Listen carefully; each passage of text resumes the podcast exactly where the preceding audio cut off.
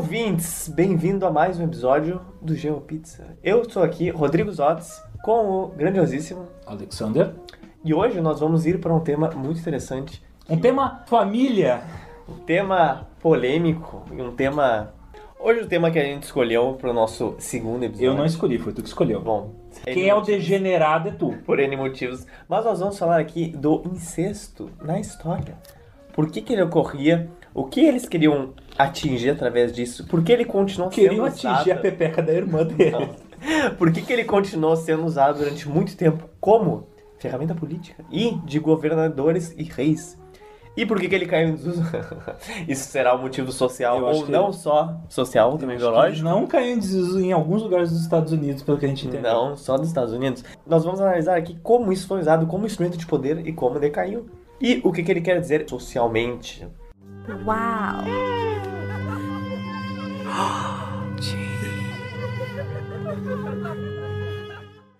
Então, falando de uma forma mais biológica aqui, o problema do incesto é que quando você vai lá e cruza com uma pessoa que ela é parecida com você, digamos, Uma- seu irmão, um- seu uma primo prima de segundo de primeiro grau. De primeiro, é de primeiro grau. primeiro grau é violento, é violento. Tu tem asma? Tem um pouco de asma. Tem um pouco de asma. Eu tenho rinite forte, mas às vezes sinusite. Suponhamos que nós sejamos irmãos e nós temos um filho, não sei como. Com certeza vai ter um problema fudido de respiração. Isso não é porque ai, o incesto causa problemas, mas é porque quando você cruza uma pessoa normal com você, que não tem nenhum grau de parentesco, normalmente vocês vão compartilhar 50% dos genes. Agora, quando é uma pessoa ligada a você, vocês têm os genes muito parecidos. Então, certas características vão se aprofundar e certas coisas que vocês têm de ruim vão se aprofundar também. Então, no nosso caso, Tu acaba filtrando pra dentro tudo aquilo que tu tem, principalmente aquilo que é ruim. Em questão de genes recessivos, por exemplo, vão se repetir. Doenças muitas vezes são genes recessivos. E quando tu cruza animais muito parecidos, esses genes recessivos vão aumentar a chance de se manifestar. E na prática, em duas ou três gerações, tu tem basicamente um clone, porque tu exatamente. tem o código genético muito parecido. os genes, eles podem conseguir sobreviver em bactérias por milhares de anos. Então, literalmente, se tu conseguir continuar cruzando uma geração para outra geração para outra geração, ela vai ser praticamente um clone. Vai ter o mesmo, vai ter o mesmo uh, uh, pool genético, amigo. Tal, Basicamente. Ou pior.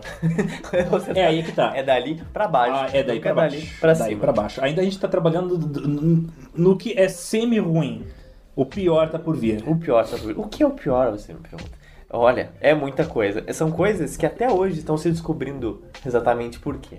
Certas doenças que você tem, às vezes acontecem, que acontecem, que pena, mas é, é assim. Só que quando você vai lá e cruza com alguém parecido com você, Doenças de, de doenças genéticas. doenças genéticas, De origem genética. isso. Quando você vai e continua cruzando, a coisa começa a piorar. Então, ao longo do tempo, se constatou que algumas das principais coisas que o incesto poderia fazer seria reduzir a fertilidade, ter uma grande taxa de mortalidade alta, principalmente em crianças. Crianças. Isso é um assunto que se estuda muito, porque antigamente muitas pessoas, muitos filhos morriam quando nasciam. A mortalidade infantil era muito alta. E se pergunta se isso era algo não só por causa, claro, da higiene da época, era uma desgraça, ou também se era por causa do próprio incesto, porque a gente vai ver mais pra frente, mas ele acontecia por vários motivos. Mas um deles era porque o mundo era muito menor do que ele era antes. As pessoas viviam em comunidades e as famílias viviam muito juntas e era muito comum o casamento entre primos. Bem mais do que é hoje. Não, primeiro, era mais comum comunidades pequenas. Não tinha grandes cidades, tinha cidades pequenas e vilinhas, então às vezes o vizinho, todo mundo era primo, porque as distâncias eram muito grandes. Então tu viajar pra puta que pariu pra achar uma noiva é. ou um noivo. Era complicado, entendeu? Era muito vezes- difícil viajar. E você normalmente morrer e nascer na mesma cidade, então.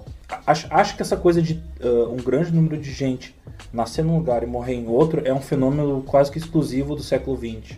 Para a maior parte da população. Sim. E outro tema que muitos estudiosos ainda estão tentando entender é um dos fatores que o incesto causa é que as pessoas têm, começam a ter estatura mais baixa. E antigamente as pessoas eram muito mais baixas. A média geral da população era muito menor do que era hoje. Claro que você tem exceções, você vai lá e pesquisa qual foi a pessoa mais alta do mundo. Você vai ter caras lá do início do século XX. Mas no geral, e também por fatores nutricionais, e Pois é, essa é uma questão que eu ia comentar contigo, porque eu acho que a maior, pa- a não era todo mundo que casava com a prima, tá ligado? E é notável que a maior parte da população era, na média, bem mais baixa que a gente hoje em dia. Eu acho que é muito mais uma questão de, de nutrição e da dificuldade que era para as pessoas uh, comerem. Cara, a obesidade é um fenômeno muito recente, tá? o problema de obesidade nos últimos 60 anos. A gente tem, e em lugares onde a gente tem fartura de comida. Então, tipo, essa coisa da, da galera ser menor, eu acho que é mais por causa de desnutrição do que uh, essa questão da, da genética de, do, do incesto ou da, da limitação do pool genético da região onde a pessoa está se relacionando para reproduzir. Várias teorias, várias pessoas tentaram entender por que, que isso era algo meio bizarro. Por que, que pensar na ideia de você ter um tipo de relação ou de família com seu irmão ou com seu primo é algo bizarro. Mas uma das teorias mais aceitas de hoje é o chamado efeito Westermarck, cientista psicólogo do mesmo nome. O que ele quer dizer? Quando as pessoas crescem, principalmente até os 6 anos de idade juntas, no máximo até os 9 anos, as chances delas terem algum tipo de relação são muito difíceis, sendo ela seu parente, primo, irmão ou não. Quando até mesmo irmãos se encontravam depois dos 10 e 14 anos e não sabiam disso, ou parentes, isso não impedia que eles criassem algum tipo de afeto. E esse experimento foi feito principalmente nas vilas kibbutz de Israel. Kibbutz são pequenas vilazinhas, vilarejos, digamos no caso, muito comum no início do século XX e vários existem até hoje. Então eles fizeram exatamente esse experimento. Quando as pessoas lá acabavam se casando uma com as outras, qual era o grau de parentesco dela e, ou por que, que elas não faziam isso. E chegaram principalmente a essa conclusão de que grande parte dos casamentos lá eram feitos de pessoas que não se conheciam ou pessoas que se conheceram depois dessa faixa etária e pessoas cresceram juntas nos kibbutz que não eram, não tinham nenhum grau de parentesco, mesmo assim não, não se casaram. Então, hum, porque isso... uma espécie de parentesco se formava entre eles, tipo assim, exatamente. ah, eu cresci com aquela mina, eu vou ver ela como irmã. Exatamente, exatamente. Hum. Então, se você não soubesse que ela tinha algum certo grau com você, isso era ok. E mesmo se você soubesse depois, isso não influenciava tanto. Claro que talvez hoje em dia isso pese um pouco mais. Mas o que descobriram na época, esse estudo foi feito lá. Foi feito várias épocas, acho que um dos mais que repercutiu foi dos anos 50. Que eles chegaram nessa conclusão de que às vezes, quando a pessoa sabia, mas conhecia a pessoa depois, isso não importava tanto. Claro que se fosse um irmão ou uma irmã, a coisa meio que não rolava. É. Mas quando era primo ou tinha algum grau menor, aí ok. E esse estudo, ele derrubou várias teorias da época. Freud dizia que a coisa não era bem assim, que o grau de sexualidade humana podia se estender, whatever, da forma como se fosse, era normal, tu com a mãe, e isso era completamente uma repressão social.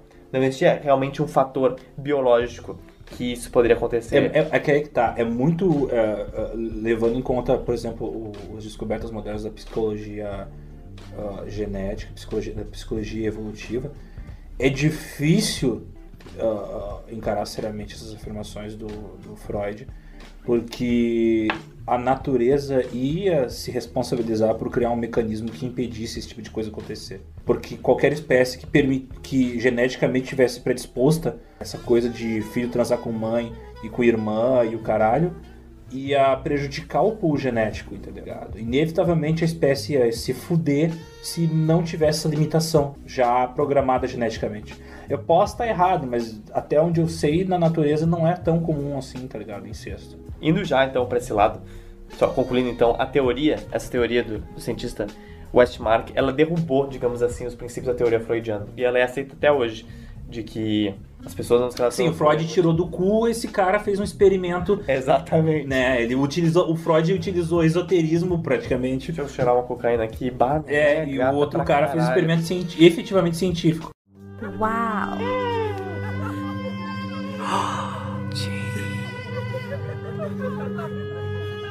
Indo para a área biológica, grande parte das espécies não realizam isso. Elas tendem pois a é, é, isso. É, é, é, prejudicial evolutivamente. Evolutivamente, então, de alguma forma, aqui ainda estamos descobrindo algo dentro de nós mais forte. Qualquer pessoa no sucesso fala: não faça isso, isso vai dar merda.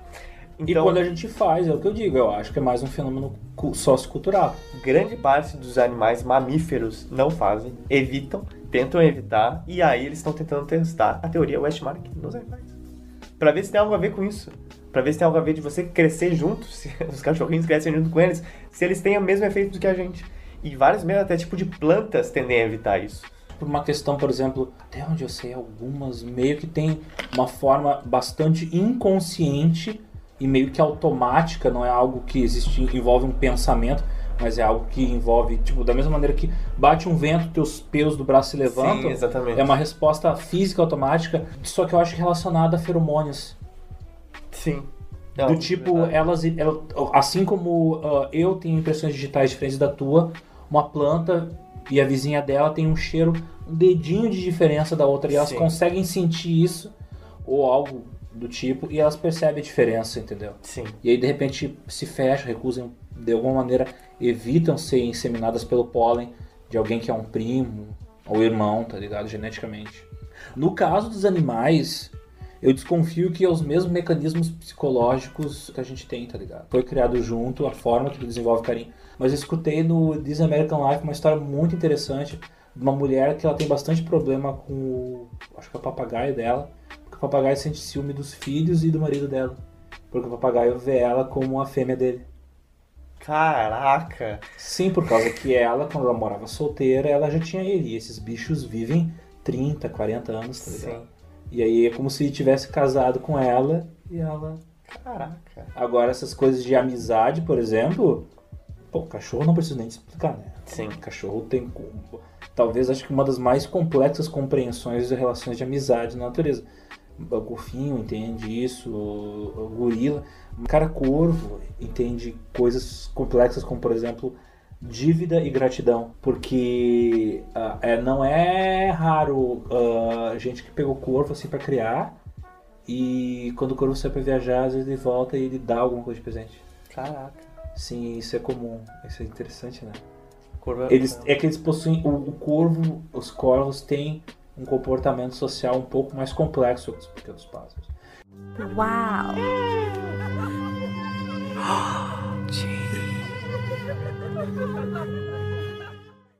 O, o tabu do incesto em si, ele é muito antigo. Desde quando se tem registro da história humana, ele estava lá. E várias sociedades que isoladamente não tinham muito contato em si, claro, de certas formas sim, já tinham separadamente algumas discriminações sobre o incesto. A Roma Antiga já tinha isso, a China já tinha isso. Alguns lugares isso não era tão frequente quanto os outros. Mas, de certa forma, a pessoa era má vista quando ela tinha. quando era feito de uma relação incestuosa. Tanto que existiam certos tipos de xingamentos na Roma antiga que era algo pra diminuir, digamos assim, a pessoa, sabe? Tu é um. Ensina o nome da palavra aqui, sabe? Pra Filho pessoa. de uma relação ancestral. É, exatamente. Mas isso foi usado como ferramenta de pureza étnica durante muito, muito, muito tempo. E aqui a gente E vai. aí começam os nossos problemas. Agora, E agora. eu digo nossos problemas porque a galera ah, relacionada aos altos escalões do poder que tem esse hábito nojento. E agora que realmente começa o nosso podcast. Então, Tão bom te ver animado com um tema tão suave, tão tranquilo. Um tema família. um dos temas mais bizarros que você vai procurar, que vocês soltarem sexto, monarcas, vai aparecer o primeiro. Que, qual vai ser o primeiro? Dos reais europeios. As famílias reais europeias, principalmente os Habsburgos. Habsburgos foram uma, uma família com muito dinheiro, é claro. Surgiu pelo finalzinho de 1200 e, basicamente, eles se fragmentaram, mas eles eram primos. Então, basicamente, eles ainda estavam juntos. Embora o, o império não fosse o mesmo, eles ainda mantinham relações entre si, com a finalidade de manter esse poder. Pra tu ter poder estabelecer num lugar, só é melhor com que tu se relacione com pessoas que têm esse poder também, que são a tua família, é óbvio. Às, às, vezes, às vezes essas relações incestuosas não eram necessariamente incestuosas intencionalmente. Tipo, ah, quero transar com a minha prima e ter filhos com a minha prima. Mas era um esquema assim, pro, pro pessoal entender que, que, que, ah, não é todo mundo que se interessa por esse assunto tão suave. Mas, ah, por exemplo, os Otis têm uma filha e eu tenho um filho. Não. Os Otis é o rei da Alemanha e eu sou o rei da Inglaterra. Para a gente manter forte as nossas relações ah, políticas e manter os nossos reinos como aliados, por que não casar os nossos filhos? Só que sentido. repete isso 15, 20, 30 vezes durante 10, 20, 30 gerações. Isso E aí tu tem um pool genético onde todo mundo é parente de todo mundo, todo mundo é primo de todo mundo, e aí os genes, bons e ruins, se mantêm dentro daquela mesma enorme família. Se multiplicam e se são elevados à 25 potência. E isso na época ninguém muito dava bola, então qual é seria o Porque problema ninguém, ninguém tinha noção. do perigo dessa porra? Sim, pra tu ter uma ideia. Mendel é início do século XIX. Só que as teorias genéticas que ele escreveu foram esquecidas e redescobertas só no início do século XX. Mendel do século XIX? Século XIX. Cara, eu já que era 20. Não, não. Aí é que tá. As ideias ah, dele só foram estudadas e comprovadas ah, no início do século XX. Tinha gente até a década de 90 do século XIX acreditando em Lamarck, tá ligado? Sim.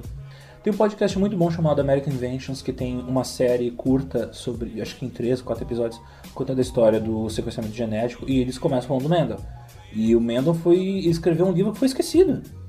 Completamente esquecido durante esses 30, 40 anos. E depois eles redescobriram esse livro, no início do século XX, ah, uns médicos tentando detectar a doença. E os caras utilizando moscas, insetos, animais pequenos, Sim. que se reproduziam rápido, conseguiram comprovar essa, a, a, a, a tese do Mendel. E aí depois se expandiram esses estudos, até que na década de 50 e 60 a pessoa descobriu o, ah, que es- essas características genéticas eram transmitidas através do código genético. Mas enfim, tudo isso para dizer que, tipo, quando essa galera se relacionava com o primo, eles não sabiam dos problemas que dava. Claro que não. a, a tese deles é que tu tava mantendo a pureza genética da família. Mas primeiro, uma grande bobagem a história da pureza genética. E segundo, é importante dizer, quanto maior o teu pool genético, melhor. Sim. Porque quanto maior o número de genes e de variações genéticas dentro da tua espécie, maiores são as chances de sobreviver a um evento catastrófico, como por exemplo uma infecção. Por exemplo, se, se um- uma doença ataca todas as pessoas do mundo, a gente tem tanta gente no mundo, tem tanta variação genética da espécie humana, que um- algumas pessoas vão sobreviver porque elas vão ter, ah, como é que se diz, Ah, genes que beneficiam elas e defendem dessa doença. Elas têm uma variação genética mais abrangente, digamos assim, do que. É, é, é por isso que, por exemplo, espécies. Isso é que dobra, por exemplo, as- o, o risco de extinção de algumas espécies. Não só eles estão. Tem tão. Por exemplo, lá, ah, tem espécies de tigres que tem lá, 50 indivíduos dentro daquela espécie, porque estão próximos da extinção. Primeiro, é um perigo, por causa que. É, pra- é um risco de extinção, porque obviamente estão em um número pequeno, então. Um que morre já é uma grande perda para a porcentagem daquela espécie. Sim. Mas eles têm tão poucos indivíduos que é pequeno o número de variações genéticas. E isso é também bem comum quando. Então, então essa espécie tem poucas chances de sobreviver também por causa que eles têm pouca variedade genética. E isso é exatamente o que acontece com os pandas, essa desgraça de espécie, que vive numa região específica, num clima específico e tem frescuras pra ter para fazer filhos. Nossa, eles não, eles são péssimos pra transar. Eles são terríveis e esse é o problema, porque eles só não comem direito, eles só, eles só enfiam bambu no rabo, eles só ficam comendo aquelas graças, ficam escalando o bambu, ficam caindo de bambu e ficam se fazendo de cu doce pra transar. Então tu tem todos os problemas juntos pra tu criar uma espécie muito específica. Tem espécies que inevitavelmente não tomar iam sobreviver aqui É. nos panos. Eles, a sorte deles é que eles são fofos. Então na China. Porque se eles tivessem um país um pouco menos ah, Totalitário. ambiental. Exatamente. Que, que faz as coisas na marra. Exatamente. Vamos conservar essa espécie? Vamos conservar essa espécie na marra. A mão vai conservar direito. Ah, uma das coisas interessantes sobre a Primeira Guerra Mundial é que foi a última guerra dos reis, dos grandes reis, Sim. e foi uma guerra entre primos. O rei da Inglaterra, o rei da Alemanha Ok. e o rei, o czar russo, Aham. Todos eles eram primos. Sim, zero. Primos do tipo assim, ó, minha mãe morava com a tua mãe e as duas brincavam juntas. Sim. É muito louco, tem uma foto deles juntos. Tem, eu tô ligado. Todos eles de bigodinho e o, o olho é igual, o formato do rosto é igual. Sim. Claro, a barba disfarça as diferenças, todo mundo usava o É, mesmo é tipo de uma barba. foto um pouco antes da Primeira Guerra Mundial. É, um pouco Porque a mais. Rainha Vitória tá nela. É, se eu não me engano. E é muito louco por causa que, se não me engano, o rei da Inglaterra mandou uma carta pro rei, acho que da, da Alemanha, falando: Cara, tu vai brigar com o teu primo. Literalmente dizendo: Cara, isso é entre família. Eu, eu, eu não tô falando contigo como Rei, tô falando rei. como Eu tô primo. falando contigo como família, Primo, sim. como primo. É. Não vamos fazer essa treta rolar, pelo amor de Deus, vai dar muita merda. Wow.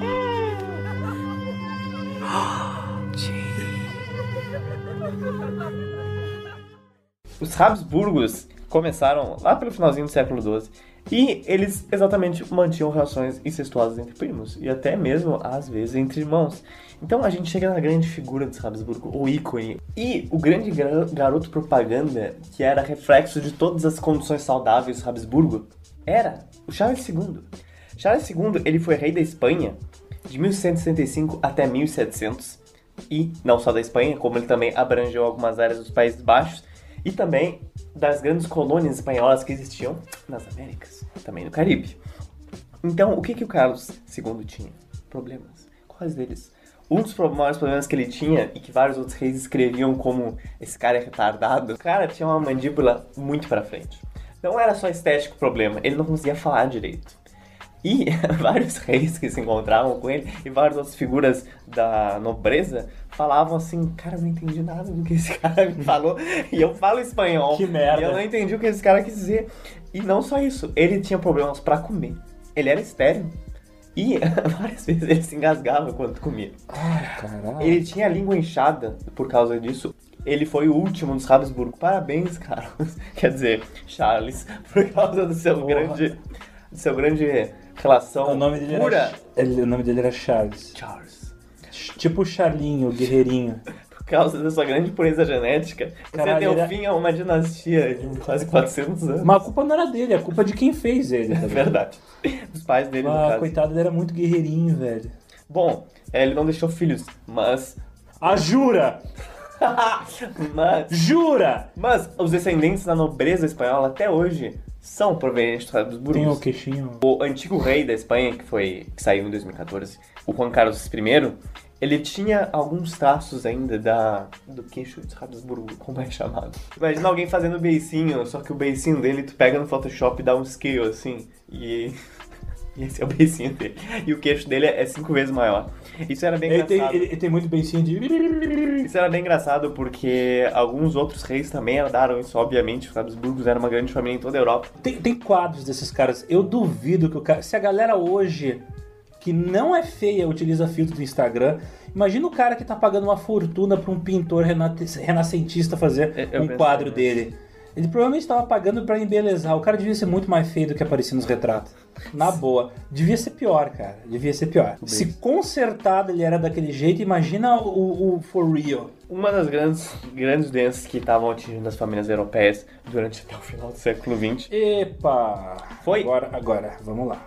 Aqui tem consequências vermelhas. A hemofilia nada mais é quando você não consegue que seu sangue coagule. Pra quem não sabe o que é coagular, quando você se corta, existem células do teu sangue que são responsáveis por fechar a ferida. Em algumas pessoas, essas células que deveriam fechar a ferida não funcionam. Essas pessoas são os hemofílicos. Eles têm dificuldade com as plaquetas, né? São as plaquetas. E o grande problema dos hemofílicos é que você pode não parar de sangrar. É, Dependendo sangra. da gravidade dele. Isso, claro, tem um problema muito maior em mulheres. Principalmente que passam depois dos 10, 11 anos e começam a menstruar. Todo mês você É. vai ter uma complicação gigantesca. É, então não é só o sangramento, também é a possibilidade de pegar infecções fodidas.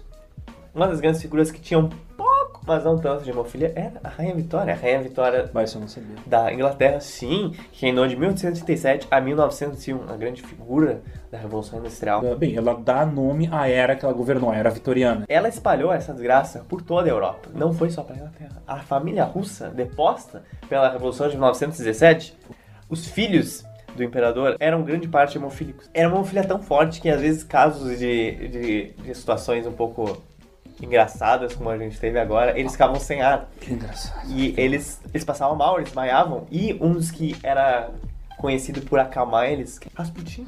Mas resumindo, ele era um padre que ele meio que enlouqueceu, meio que entrou numa missão de se transformar em alguém poderoso. E por vários motivos ele era considerado meio que um santo em vida. Ele acabou, por causa da fama dele, criando um- uma relação social com a família Romanov. E ele se tornou uma pessoa querida pelos czar e pela czarina, ah, por causa que, por algum motivo, toda vez que ele estava lá, o filho dele se acalmava da falta de ar e da hemofilia. Não se sabe se ele induzia o garoto a ter ataques, e aí ele era a solução do problema, porque ele sabia o que estava fazendo e simplesmente parava de fazer, ou se era um, por um por acaso, ou se era algo psicossomático, o garoto se acalmava por presença do Rasputin, o fato dele se envolver diretamente em decisões da czarina e decisões familiares e até mesmo políticas da czarina e do czar, foi um dos muitos motivos que acabou degringolando a Revolução Soviética.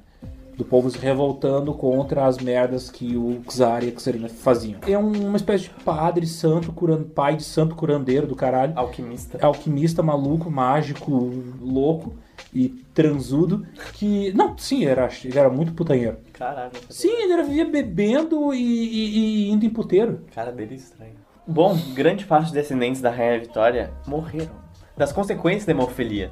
Alguns deles tiveram certos tipos de acidentes quando pequenos e crianças, que aí a coisa é pior ainda, que a coisa começou a sangrar sem parar. E até mesmo em pessoas mais velhas, descendentes dela já de 40 anos. Eis o que aconteceu com alguns descendentes da Rainha Vitória. O príncipe Leopoldo, duque da Albânia, foi filho da Rainha Vitória e morreu na idade de 31, depois de uma hemorragia cerebral causada por uma queda. Príncipe Frederick, filho do Luís IV, grande duque, casado com Alice da Inglaterra, filho da Rainha Vitória também, Frederick Ele morreu. era neto da rainha da Inglaterra, então. Isso. Da filha, no caso. Ele morreu também de uma hemorragia cerebral caindo de uma janela de 20 pés. Obviamente ele não morreu por causa da queda, mas ele começou a sangrar bastante e morreu. Ah, Bem, ah cara ele tinha dois janela. anos, então fica a dica. Ai, tadinho, caralho. E acabou. Príncipe Valdemar da Prússia, o filho da princesa Irene, que era filha da princesa Alice da Inglaterra, ou seja, ela era filha da Rainha Vitória. Ele morreu em 1945, né? Na idade de 56, parabéns, você chegou longe. Durou. Durante a Segunda Guerra Mundial, ele precisava de uma transfusão sanguínea, que era uma bosta para quem era hemofílico. Os doutores falaram que isso seria um grande problema. Então, basicamente, mesmo com transfusão sanguínea, ele não conseguiu sobreviver. Bem, dependendo de onde ele estava, existia prioridade de quem ia receber sangue, né? Que ano isso? 1945. É, tava acontecendo. 56 anos. Tava rolando uma- um, um- pequeno acontecimento histórico chamado Segunda Guerra Mundial. Eu preciso de sangue, ok. Eu tava esperando sangue tu falar que ele tinha tomado um tiro. Primeira Guerra Mundial, eu preciso de uma transfusão, ok. Botei a agulha. Ah, morri. O Prince Heinrich, Heinrich, da Prússia, Great Grandson, bisneto. bisneto, olha só que original, aos 4 anos de idade, morreu também de uma queda. A partir desse ponto, daí já é seleção natural. Aí, Aí já é seleção natural.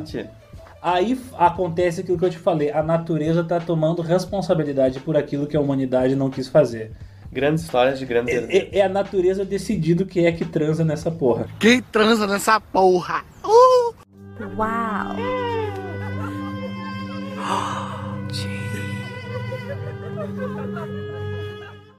Olha só, isso é só na Europa.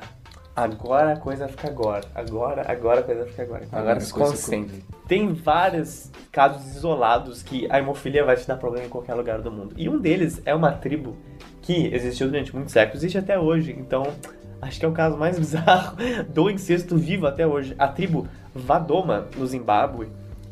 Eles basicamente vivem em isolação total e eles procriam. Dane-se, entre irmãos e irmãs. A ponto de que não, gente. eles contraíram uma coisa muito particular e muito singular, que a maior taxa de incidência lá. Mas existem outros lugares, chamada ectrodatilha. É basicamente uma deformidade em que você perde os dedos centrais das mãos ou dos pés. Então, basicamente, para deixar um pouco visualmente mais claro, se você não tá Pé no de, YouTube, pé de pato. cara, é um pé de pato perfeito. E mão de pato. É tipo uma garrinha, é tipo um gancho. Caranguejo. Então a tribo Vandoma do Zimbábue, até hoje, vai lá, por favor, joga fotos dela aqui, cara. Assim, se isso não te convence que Como é isso que é uma aberração. Vadoma, V-A-D-O-M-A, não tem muito mistério do Zimbábue. No mundo antigo, antigo eu falo antes de Cristo, o incesto já era visto com maus olhos, como eu falei no início, até mesmo Roma Antiga. Só que para o Egito, isso não era um problema. Not a problem for me. Então vamos lá. O Egito, durante muito, muito, muito tempo, ele teve o Império Egito, foi feito de 32 dinastias. Só que uma das primeiras dinastias foi descoberta, digamos assim, que data de mais de 3 mil a.C. Então, ainda os registros, grande parte do Império Egito estão sendo descobertos. Pra vocês terem uma noção do quanto o Egito é antigo. Cleópatra nasceu mais perto da invenção do iPhone do que da construção das grandes pirâmides. É, sim, tá mais próxima da, da gente do que do, do Egito antigo antigo dela. Quando os romanos chegaram, o Egito já tinha ruínas egípcias. Exatamente. então, o que que você tem? Você tem várias dinastias que você não tem nenhum registro sobre elas. Várias das 32 dinastias que eu falei, algumas Aconteceram delas... antes da escrita.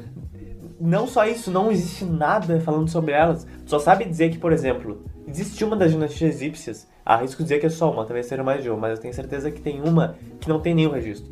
Por exemplo, vamos supor que ela é a 17. Tem a 18 e tem a 16. E aí os caras ficaram tipo, putz, tá ligado? Quem foi a décima? Você não tem registro. Mas As- ele as- supõe que tem uma décima sétima. Será que não aconteceu, por exemplo, a galera que faz uma queima de arquivo? Porque às vezes tu tem esses casos, tipo, intrigas palacianas onde uma geração odeia a anterior ou odeia a mais nova. Queima E de acaba- pedra, só se for. Tutankhamon, ele nasceu em 1336 a.C. Ele morreu em 1327 a.C. O cara não viveu nada. Morreu Ele novinho, viveu com novinho. 19 anos. Ele foi parte da 18ª dinastia. Ele era conhecido no Império Egípcio como se fosse uma pessoa atlética, uma pessoa muito aventurada, uma pessoa muito... Uh! E ele era sempre retratado em suas esculturas e suas pinturas como se estivesse segurando uma lança. Uma lança e o que foi divulgado, e o que soube durante muito tempo, é que ele tivesse morrido em um acidente de carruagem. Só que eis o problema. Moleque, moleque piruleta. Ai, que piruleta. Bicho piruleta! Várias das dinastias se mantinham através do incesto. And incesto de irmão e irmã. Check É o mais tenso. O Tutankhamon era filho de irmão com irmã. Ele, é, ele foi filho do Akhenaten com uma pessoa que ninguém sabe até hoje o que, que era. Só que essa pessoa que ninguém sabe quem era, era irmão do Akhenaten. Então é literalmente... É, ele é a relação entre irmão e irmã. Tutankhamon teve um filho com uma pessoa que não sabemos quem é, com dois herdeiros que não sabemos quem é. Isso ajudou muito, eu sei, né? Mas é toda a informação que eu posso trazer hoje. Que transa bonita não devia ser essa. Bom, Tutankhamon, ele tinha vários problemas. Foi descoberto, principalmente o túmulo dele foi um dos mais recentes. O Tutankhamon é um personagem histórico, apesar de ele ter sido um, um faraó que durou pouco tempo e por isso ele teve pouca influência histórica, ele é famoso porque ele foi o primeiro túmulo intacto de um faraó que a gente encontrou. Você sabe aquela estátua bonita de ouro, aquele sarcófago de ouro bonito que Normalmente você eles invadiram. É, normalmente eles É do invadiram. Tutankhamon. É, normalmente o- a gente não tem isso de outros faraós por causa que os túmulos deles tinham sido roubados. O Exatamente. Tutankhamon foi um faraó que a galera encontrou o túmulo dele Intacto. intacto. Por O quê? que é uma coisa muito difícil. Porque ele estava soterrado de areia. É, ele não foi enterrado num túmulo muito grande, ele É foi que ele- enterrado num túmulo meio humilde no Vale dos Reis. Isso. Que era muito afastado, digamos, do Egito de Giza, de Cairo. Vale dos Reis.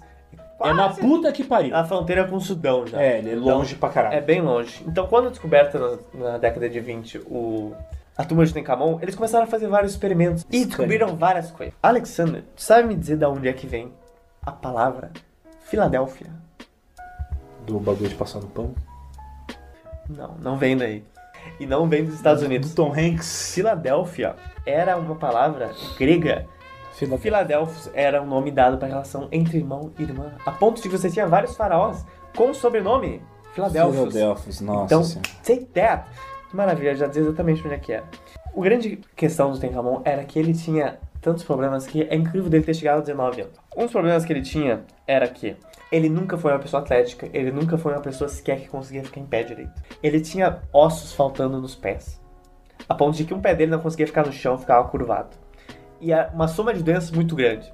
Se supõe que quando ele é pequeno, isso é uma doença rara, que acontece em grande parte até hoje em dia, quando o bebê ele nasce muito, muito frágil, a ponto de qualquer batida mínima que acontece com ele, ele tem uma fratura. O apelido dela é Ossos de Vidro. Isso, é isso que o bebê nasce meio azulzinho, como chamam. Céu. E então ao longo do tempo, você vai se fraturando várias vezes, então você começa a ter calcificações enormes no corpo. Sim, porque o corpo quebra, porque tu quebrou o osso, solda, quebra, solda, quebra, solda, quebra, solda, quebra, solda, quando tu vê essa solda. Tutankhamon tinha várias fraturas no quadril, a ponto de que os quadris deles eram tão largos que ele parecia muito uma mulher. Ele tinha má formação entre o céu da boca. Basicamente, a parte da, da boca dele não se formou direito. E provavelmente ele era fã, então. Ele tinha grandes problemas pra falar e pra comer. Por causa das fraturas na cabeça, uma cabeça um pouco mais larga. Grande parte daquelas representações dos faraós com a cabeça um pouco larga era charme, mas não tanto. A ponto de que Alguns casos era, Era problema genético. era problema genético também. Nossa. A ponto de que o cara nunca andou com a porra de uma charrete ou a porra de, uma, de um cavalo. Ele morreu por causa desses problemas. A lança dele era uma bengala. Ele utilizava uma bengala para se locomover. E utilizou até a data da morte dele. Bem, pra vocês entenderem, o- os cientistas não adivinharam isso da cabeça deles. Eles descobriram isso tirando raio-x do corpo do cara. O corpo dele, tam- não só o túmulo dele estava preservado, mas o corpo dele também estava muito bem preservado por nunca ter ti- tido contato com ar e aí não oxidou que nem outras múmias que estavam mais expostas. ao ar. Mas enfim, é foda, cara, coitado. Cara. Isso te faz pensar como eram alguns outros faraós. Como foram faraós depois do Tencamon. Eu fico pensando se em algum momento eles não se deram conta que isso era um problema, tá ligado? Porque quando, É. quando se torna repetitivo, por exemplo, um ministro ou um, um assistente que está vivendo há mais tempo ali e que acompanhou um, um número grande de famílias nascendo e morrendo, e provavelmente em algum momento falou, galera, então de repente transar com a irmã não é tão legal assim. Ah, porque eu acho que em algum momento eles pararam de fazer isso, ou em algum momento eles começaram.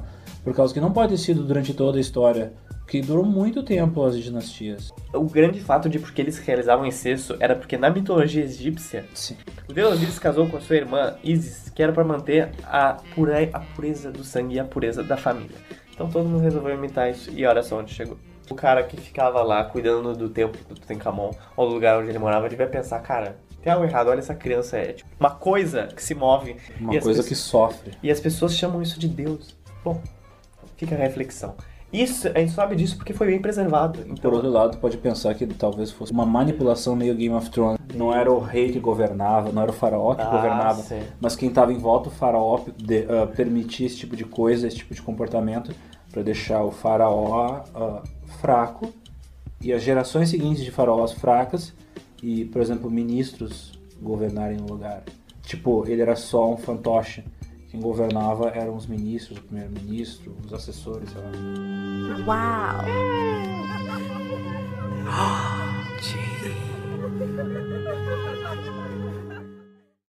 passando por todas essas histórias de gore, de incesto, chegamos à conclusão.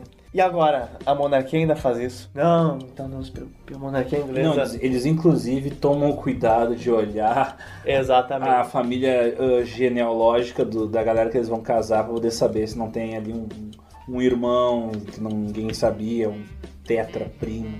Da Primeira Guerra, isso foi muito bem cuidado e documentado. Todos os casamentos que aconteceram na família real inglesa depois disso foi bem cuidado. Alguns chegaram a ser primos, como por exemplo Charles com a segunda com a segunda esposa dele, a Camila Parker, São dizer, primos primos de nona geração. É. Então, mas sem ser na monarquia, isso ainda acontece? Oh yeah.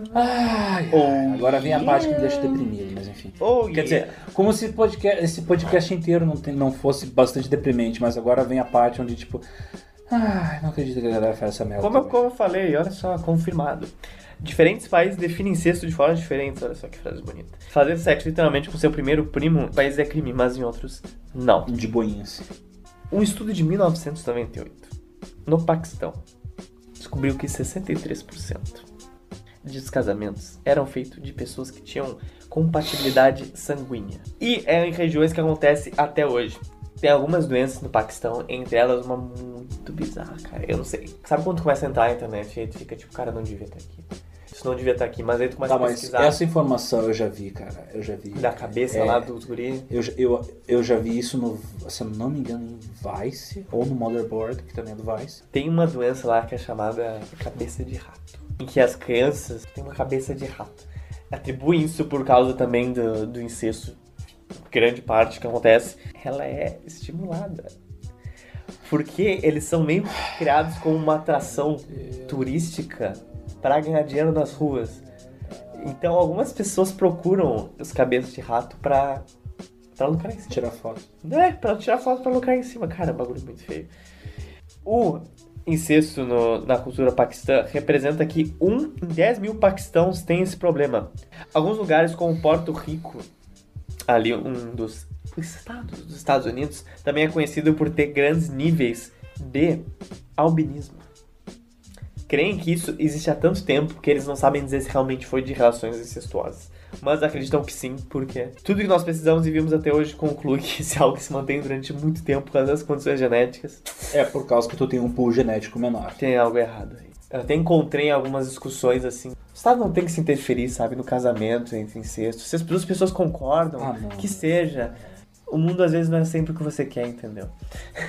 e quando isso coloca em risco a saúde dos outros, nesse caso, o incesto, como a vacina, É foda. Então, de repente não é legal tu fazer uma coisa que vai ter consequências que não vão atingir você, mas que vão atingir outras pessoas. É isso? É alguma isso, é alguma isso, é dica isso, é isso, cultural sobre esse tema? Nossa. Game of Thrones, talvez? Game Como é of que- Thrones. Game of Thrones. Galera transa pra caralho ali. Eu, não- Bom, tem vários eu quero que as pessoas Sei lá. saibam que não é pra fazer isso e eu não quero que elas se entretenham com nenhuma obra de arte que envolva esse tipo de Você coisa. pode ver The Borgia, você pode ver Game of Porra, The Thrones. Borgias é paia, cara. É isso. E É muito isso. obrigado. E lembrando que, pra nos ajudar a fazer uns podcasts, pra você, Ah, lá vai ele pedir dinheiro de novo. pra você nos ajudar a manter nossos custos como site e hospedagem, pode nos ajudar a ser um apoiador de Pizza a partir de dois reais mensais. Apenas dois pilinhas. E você pode ganhar diversas recompensas sobre isso. Você pode ir lá no nosso apoia se você vai ver os diversos tipos de modelos que você pode se encaixar, e diversos tipos de valores que você pode doar. E é claro, temos vários estímulos por causa disso. Então, nos ajude a fazer conteúdo independente. A gente tem que Aqui fazer um, a gente tem que fazer um dia um meet and greet, né? Só que eu não vou cobrar, eu acho muito paia cobrar. Tem greet. Meet and greet, tu conhece Ah, os. Adeus! Não acabou não. né? Acabou. Adeus!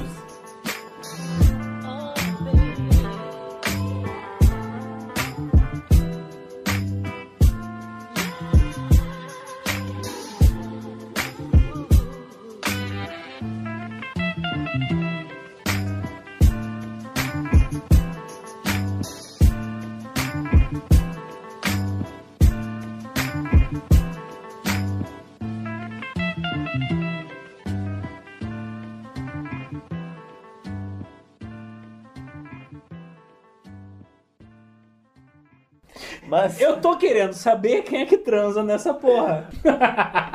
o Carlos II, ele era...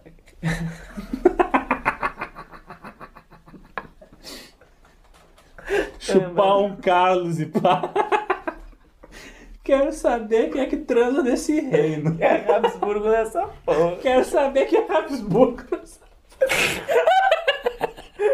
Sacro Império Chu- Germânico pá. Chupar o Sacro Império pá meteu o pau no Carlos.